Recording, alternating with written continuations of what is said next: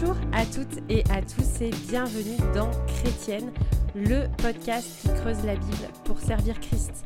Je suis Aurélie Bricot et je suis ravie de vous accueillir pour ce nouveau podcast en compagnie de ma fidèle co-animatrice Angie Velasquez Thornton et de notre invitée de marque aujourd'hui, Rachel Yates.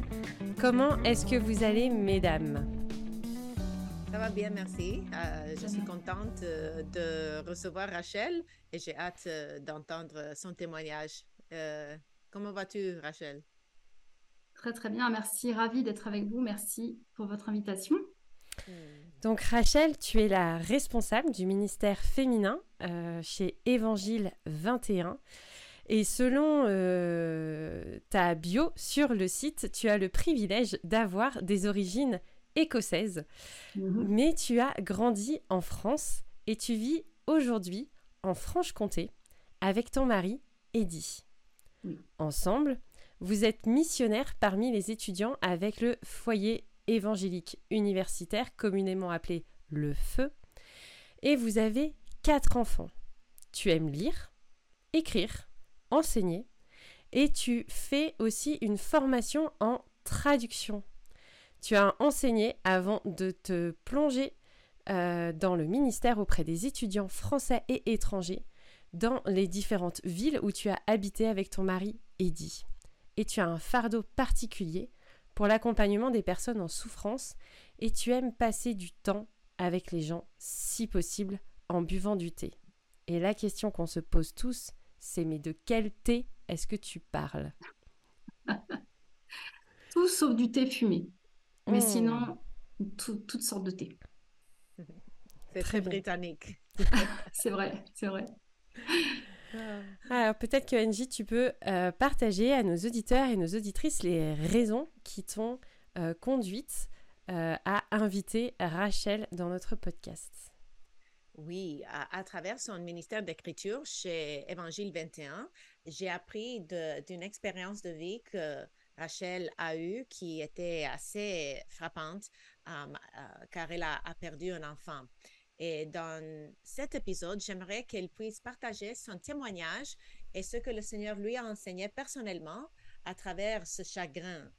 Et par la suite, euh, nous allons filmer un deuxième épisode avec elle pour qu'elle puisse partager des leçons sur la manière de réconforter les autres, pour qu'ils aient des outils pour aider ceux qui souffrent euh, et passent par une vallée sombre similaire. Alors, je suis vraiment contente que Rachel ait accepté de, venir. J'ai eu une discussion avec elle il y a déjà plusieurs mois. Euh, je me revois au, bord d'une piscine euh, l'écouter, me, partager brièvement son témoignage. Et c'est vraiment une, une bénédiction de pouvoir bénéficier de ce témoignage parce que cette souffrance a été vécue avec Dieu.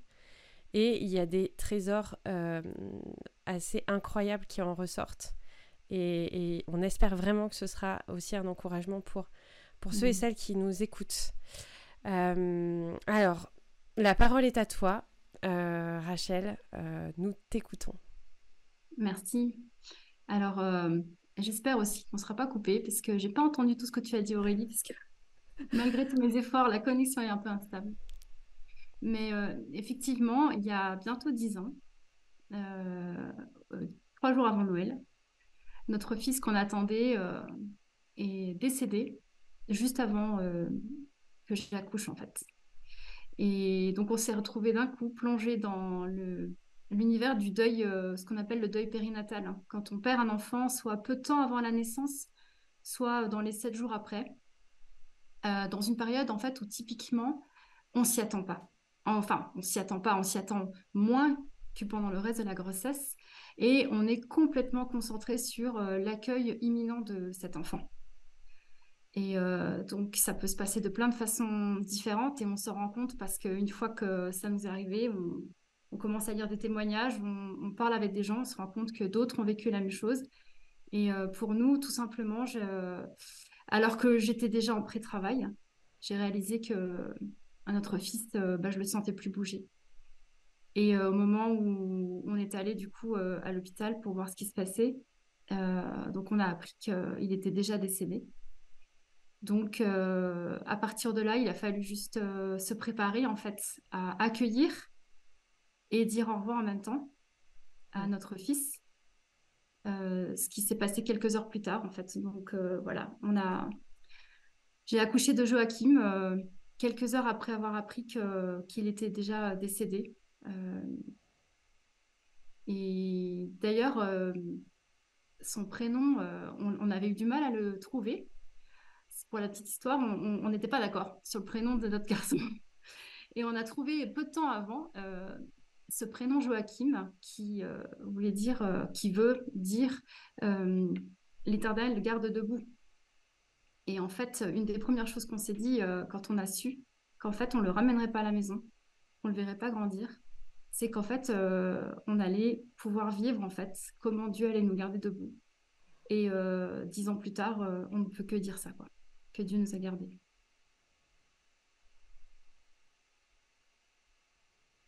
Et euh, comme je disais, entre-temps, euh, enfin depuis, on en a croisé beaucoup des personnes qui, qui, ont, vécu euh, la perte d'un enfant, soit pendant la grossesse, soit juste après.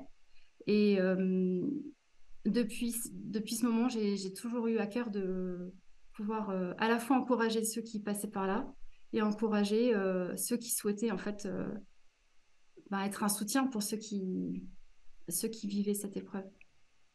Merci pour euh, ton partage. Quelles, quelles, ont été les, les, plus grandes difficultés dans les semaines et mois qui ont suivi le décès de Joachim Je dirais qu'une des, une des plus grandes difficultés, elle est liée aussi à la particularité du deuil périnatal dans le sens où euh, c'est, comme je disais au début, c'est tellement euh, peu fréquent et inattendu que euh, on, l'a vécu quand même assez seul avec mon mari. Et, et lié, à, lié à cette, le fait de le vivre très très seul avec peu de personnes qui osent en parler avec nous, il y a tout l'aspect en fait de vivre tout simplement le postpartum enfin voilà, la fin d'une grossesse, euh, l'accouchement d'un enfant à terme et tout, toute la suite, sans avoir en fait euh, l'enfant qui, qui, était attendu. Donc il y a tous les effets de sa présence qui sont très très très fortement là pour nous en tant que couple, moi en tant que maman. Euh, le tout vécu dans un dans un contexte où il était très difficile pour les gens autour de nous euh, d'en parler, de savoir comment nous aborder. Donc, euh, il y a eu une, assez grande solitude, même si bien entendu, on en parlera aussi après, il y a, des gens qui nous ont soutenus. Mais ça, c'est quelque chose dont je parle assez souvent, c'est très particulier. Et moi, je ne suis pas du tout devenue une experte en deuil parce qu'on a perdu un enfant. Mais c'est vrai que j'ai beaucoup lu que dans ce deuil en particulier, c'est comme ça que c'est vécu par la plupart des parents. Il y a une, euh, on se sent complètement à part en fait. Notre, monde, nous, il s'est arrêté d'un coup et tout le monde continue et on regarde euh, les gens vivre et on se dit mais comment je vais apprendre à vivre en fait? euh, le deuil d'un enfant que j'ai à peine connu mais qui, qui est pour moi mon enfant. Mmh. Et une autre grande difficulté a été euh, longtemps une lutte avec la culpabilité parce qu'en fait, euh, j'ai eu le sentiment pendant longtemps de d'avoir manqué à mon devoir de maman, de ne pas avoir su en fait euh, le protéger, parce que bien évidemment, c'est une période aussi où en fait, nous en tant que maman, on, est la seule personne à savoir si, si quelque chose va peut-être pas bien.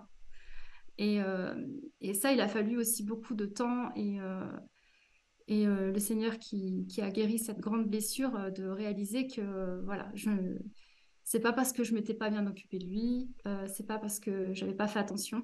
Il est important de, de, de réaliser, c'est la lutte avec euh, l'amertume. Parce qu'en fait, euh, bien sûr, les gens, je l'ai dit, se sentent peu à l'aise et peu pertinents pour parler de, ce qui se passe, mais sont remplis d'une grande compassion. Donc, souvent quand même disent des choses ou écrivent des choses et tout ça, et, et, parfois c'est pas forcément euh, le plus euh, euh, pertinent sur le moment. Et parfois, sans le vouloir, enfin, moi je me suis sentie blessée parfois par. et j'ai compris que c'était pas forcément, c'est que c'était pas facile pour ces personnes de le faire, mais qu'elles étaient poussées par la compassion pour le faire, et que de moi, de mon côté, c'est pas parce que je passais par une grande souffrance que j'avais acquis un, espèce de, nouveau statut de, de, personne sans péché qui n'avait pas à lutter.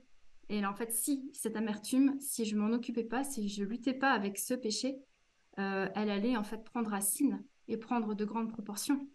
Et donc, euh, ça aussi, ça a été euh, un sujet de, de souffrance supplémentaire jusqu'à ce que je réalise en fait que par la grâce de Dieu, euh, il allait me guérir de tout, y compris les quelques blessures que, sans le vouloir, certaines personnes m'avaient faites. Hmm. Et, comment est-ce que les consolations de Dieu se sont manifestées? Et qu'est-ce que tu as, est-ce que tu as des souvenirs précis des moments où tu as vu comment Dieu agissait dans ton épreuve? Hmm. Bah, je dirais que très rapidement, euh, je me suis dit que en fait, mes circonstances avaient changé de façon vraiment euh, drastique, dramatique, mais que Dieu n'avait pas changé. Et je me le suis souvent prêché à moi-même. En fait, tout ce que tu connais de Dieu, rien n'a changé. Et donc, tout ce que tu connais de Dieu, pour certaines choses, ont vraiment pris une autre euh, saveur, en fait, du moment où, où, j'ai été plongé. Puis avec mon mari, on a été plongé très brusquement, de façon très, euh, très, très violente, en fait, dans une grande, grande euh, souffrance. Et de réaliser, en fait, que cette réalité de la maladie, de la mort, de la séparation, ça m'a fait encore davantage réaliser l'immensité de ce que Dieu avait fait en nous donnant le salut en Christ. Et que cette séparation euh, qui était euh, sujet d'une énorme souffrance, et encore aujourd'hui, il, me manque euh, vraiment tous les jours, mais elle, elle, me faisait d'autant plus réaliser ce que Dieu avait fait pour nous et à quel point il prenait soin de nous dès maintenant en attendant son retour. Euh, que c'était pas euh, maintenant ma vie n'allait pas être euh, tout simplement définie par, par ce deuil jusqu'à ce que Dieu me reprenne ou qu'il revienne, mais que il allait en fait pouvoir me montrer comment tout ce que je savais de lui, c'est-à-dire son grand amour, ses compassions renouvelées chaque matin, sa bonté, allait être d'autant plus manifeste je pense une façon aussi très très concrète, c'est que en relisant le psaume 139, il y a ce verset dans le psaume 139 qui a qui m'a vraiment sauté aux yeux. Euh, quand le psalmiste il dit mais j'étais qu'une masse informe, quand déjà en fait tu savais le nombre des jours qui m'étaient destinés. Hmm. À partir de là, quand j'ai lu ce verset, j'ai été libérée d'un poids énorme quand j'ai réalisé que je n'avais pas besoin de voir sa vie comme étant euh, quelque chose de raté, où je devais toujours me dire euh, tiens, il aurait dû avoir euh, deux semaines, tiens, il aurait dû avoir un mois, euh, tiens, il aurait dû avoir tel écart d'âge avec son grand frère, sa grande sœur. En réalité, j'avais, j'ai été complètement libérée de ça en me disant moi, je comprendrai jamais, ça me dépasse complètement. c'est difficile à vivre au quotidien, c'est vrai, mais le Seigneur connaissait le nombre de séjours. Je peux être libre de pleurer la mort de mon enfant, en étant libérée en fait de ce regret, de me dire mais qu'est-ce que ça aurait dû être? Je n'ai jamais euh, eu besoin à partir de ce jour de me dire je regrette. Et donc par exemple, ça me permet aussi de voir un enfant. Euh, parfois, bien souvent, c'est bien plus tard que je réalise ah tiens, il est né en même temps que Joachim à peu près, mais je me dis jamais tiens, Joachim aurait dû aurait dû être là. Euh, il aurait dû avoir cet âge-là. Il aurait dû apprendre à faire du vélo. Toutes, ces genres de choses, et ça, a été une, euh, un fardeau levé de mes épaules euh, que Dieu m'a donné de vivre euh, instantanément. Hmm. Et d'ailleurs, à, la suite de ça, j'en ai, ai, parlé avec une amie en particulier qui m'a dit qu'elle-même souffrait pour moi à cause de cela. Et ça lui a, elle aussi, enlevé ce poids qu'elle s'était mis, notamment par rapport à ses propres enfants et la proximité en âge qu'on avait dans, dans, nos deux familles. Comment est-ce que la, euh, comment est-ce que tu as réussi à résoudre la problématique de, la solitude? Est-ce que est-ce que c'est toi qui as brisé la glace avec les gens? Est-ce que finalement tu l'as accepté en te disant que voilà, c'est comme ça, on a des mmh. parcours de vie qui sont différents? Je me suis dit qu'il fallait avoir des attentes différentes selon les gens aussi.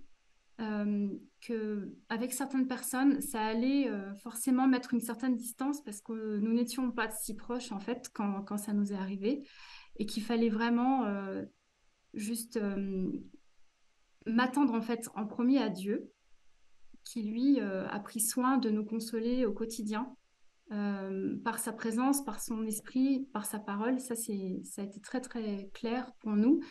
Euh, et, ensuite, avec, euh, avec mon mari, quoi, euh, tout simplement dans, dans, dans, des moments où je me sentais pas comprise, en fait, dans mon deuil, il a été souvent là pour me rappeler qu'en fait, c'est c'était en premier avec le Seigneur qu'on le vivait et dans, dans nos relations proches.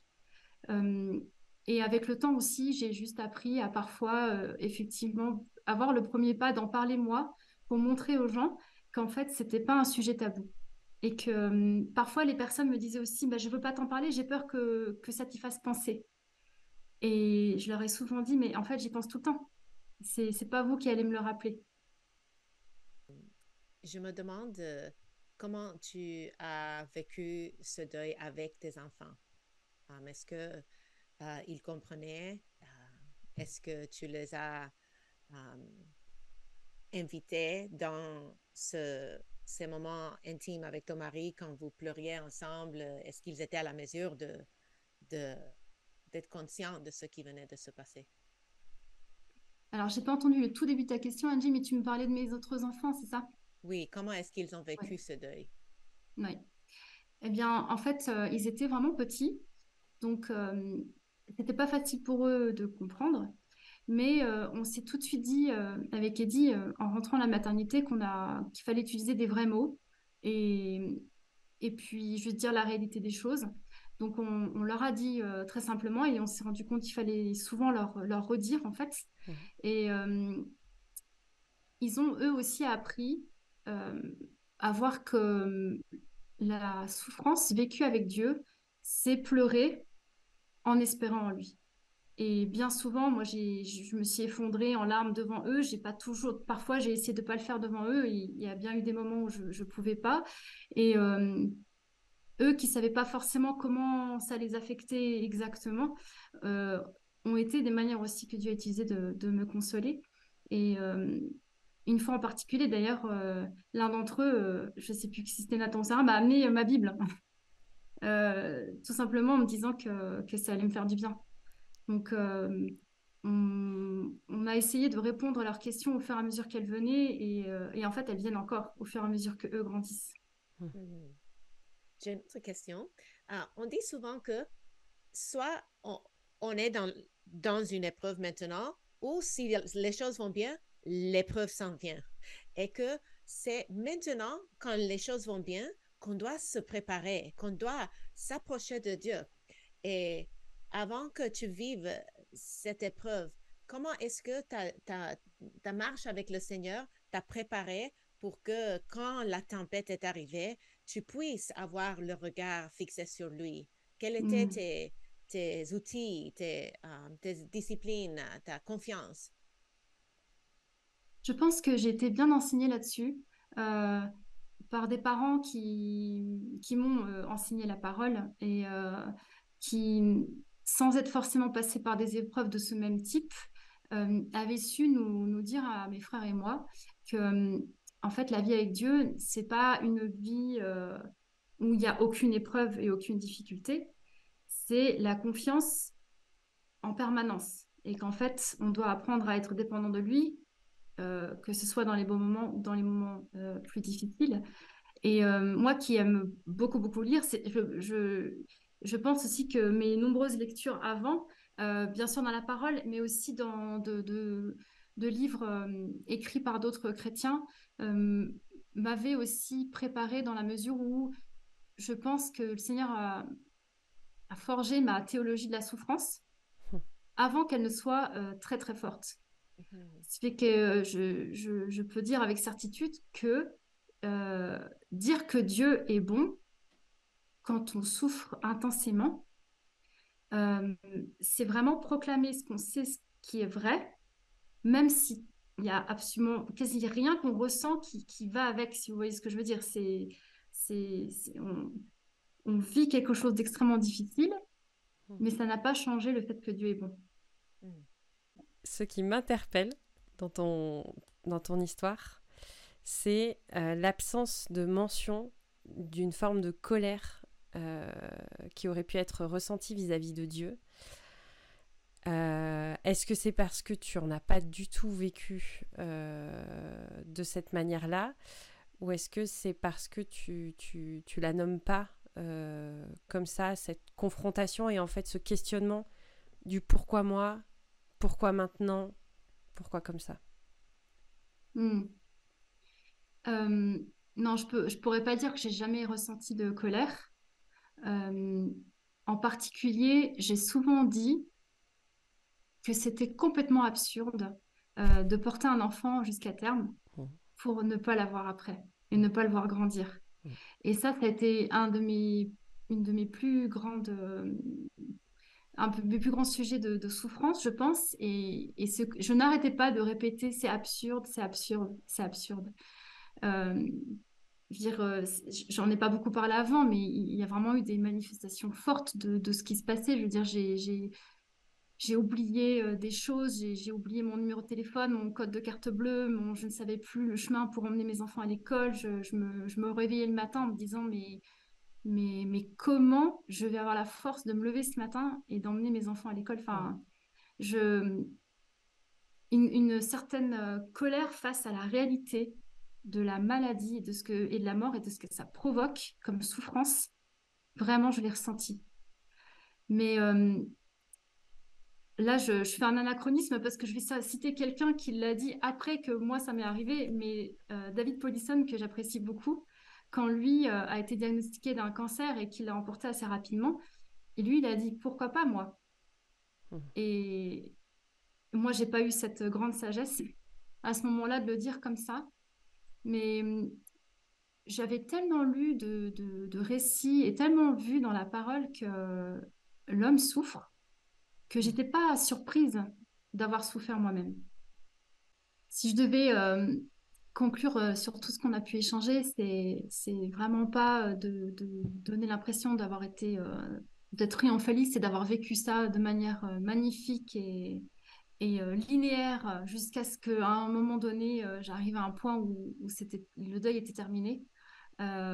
c'est tellement pas comme ça et il faut aussi vraiment juste s'attendre à ce que des journées soient extrêmement difficiles et d'autres plus légères et que c'est comme cela que, que, ça se passe, je pense, pour, pour chacun d'entre nous, mais que dans un, dans un moment de, de grande difficulté, en fait, on va tous souffrir à un moment donné euh, de différentes manières. Et euh, de tout simplement pouvoir être euh, en permanence certain que c'est pas parce que Dieu a détourné son regard et que justement toutes les promesses que l'on connaît, qu'il nous a données et toutes les choses qu'on connaît de sa personne sont tellement réelles et tellement capables en fait de nous consoler de façon au-delà de ce qu'on imagine, euh, ça reste euh, extrêmement douloureux, mais vécu dans, dans l'espérance, en fait, dans, dans, tout ce que ça veut dire euh, pour le chrétien qui garde son regard fixé sur Dieu et que Dieu garde debout. Est-ce que tu aurais une référence d'un livre peut-être à, recommander à ceux qui nous écoutent sur qui t'a encouragé ou qui t'a paru pertinent? Hmm. Euh, oui, il y a un livre en particulier euh, que j'ai lu assez rapidement après parce que c'était un témoignage et que c'est ça qui est facile à lire au début. Euh, c'est un livre de Jerry Sitzer qui s'appelle Une grâce déguisée. Cet homme, en fait, raconte la, perte de sa mère, sa femme et sa fille dans un accident. Il arrive à expliquer ce qui lui est arrivé sans jamais rentrer dans les détails, mais en nous montrant en fait à quel point la grâce de Dieu euh, a été l'unique lumière qu'il avait pendant, pendant cette épreuve. Donc ça, c'est un livre en particulier. Et à côté de ça, je pourrais recommander n'importe quelle ressource d'une femme théologienne américaine que j'apprécie beaucoup, qui s'appelle Nancy Guthrie, Ce que vous devez savoir sur le deuil. Excellent. Donc on mettra ces références en commentaire de ce podcast je réalise que j'avais aussi juste pensé à un dernier, une autre ressource qui est en, fait très bien pour les enfants. Euh, moi, j'ai cherché beaucoup de livres euh, hum. et trop de livres parlent d'anges, d'étoiles et tout ce qu'on veut. Et en fait, le livre euh, de Catalina Echeverry qui s'appelle Plus jamais de revoir est une excellente manière de parler de la séparation du deuil avec les enfants. Hum. on vous renvoie aussi à notre podcast sur le deuil où on avait aussi parlé du livre Henri doit dire adieu euh, dans la collection euh, Leçons pour cœur tendre, qui est aussi euh, excellent pour les enfants. Merci beaucoup Rachel, mais tu restes avec nous parce que on veut aussi parler ben de, de l'après et de comment est-ce qu'on peut aider une personne qui traverse un moment tel que le tien. Euh, et donc on vous donne rendez-vous la semaine prochaine pour la suite de notre conversation. En attendant, n'hésitez pas à partager ce podcast s'il vous a semblé pertinent pour encourager euh, un frère ou une sœur euh, qui, qui, a besoin d'entendre peut-être ce message d'espérance. Nous vous redisons que vous pouvez nous écrire, poser vos questions ou faire vos remarques euh, sur ce podcast à chrétienne au singulier. Merci beaucoup Rachel, merci beaucoup Angie et je vous dis à la semaine prochaine.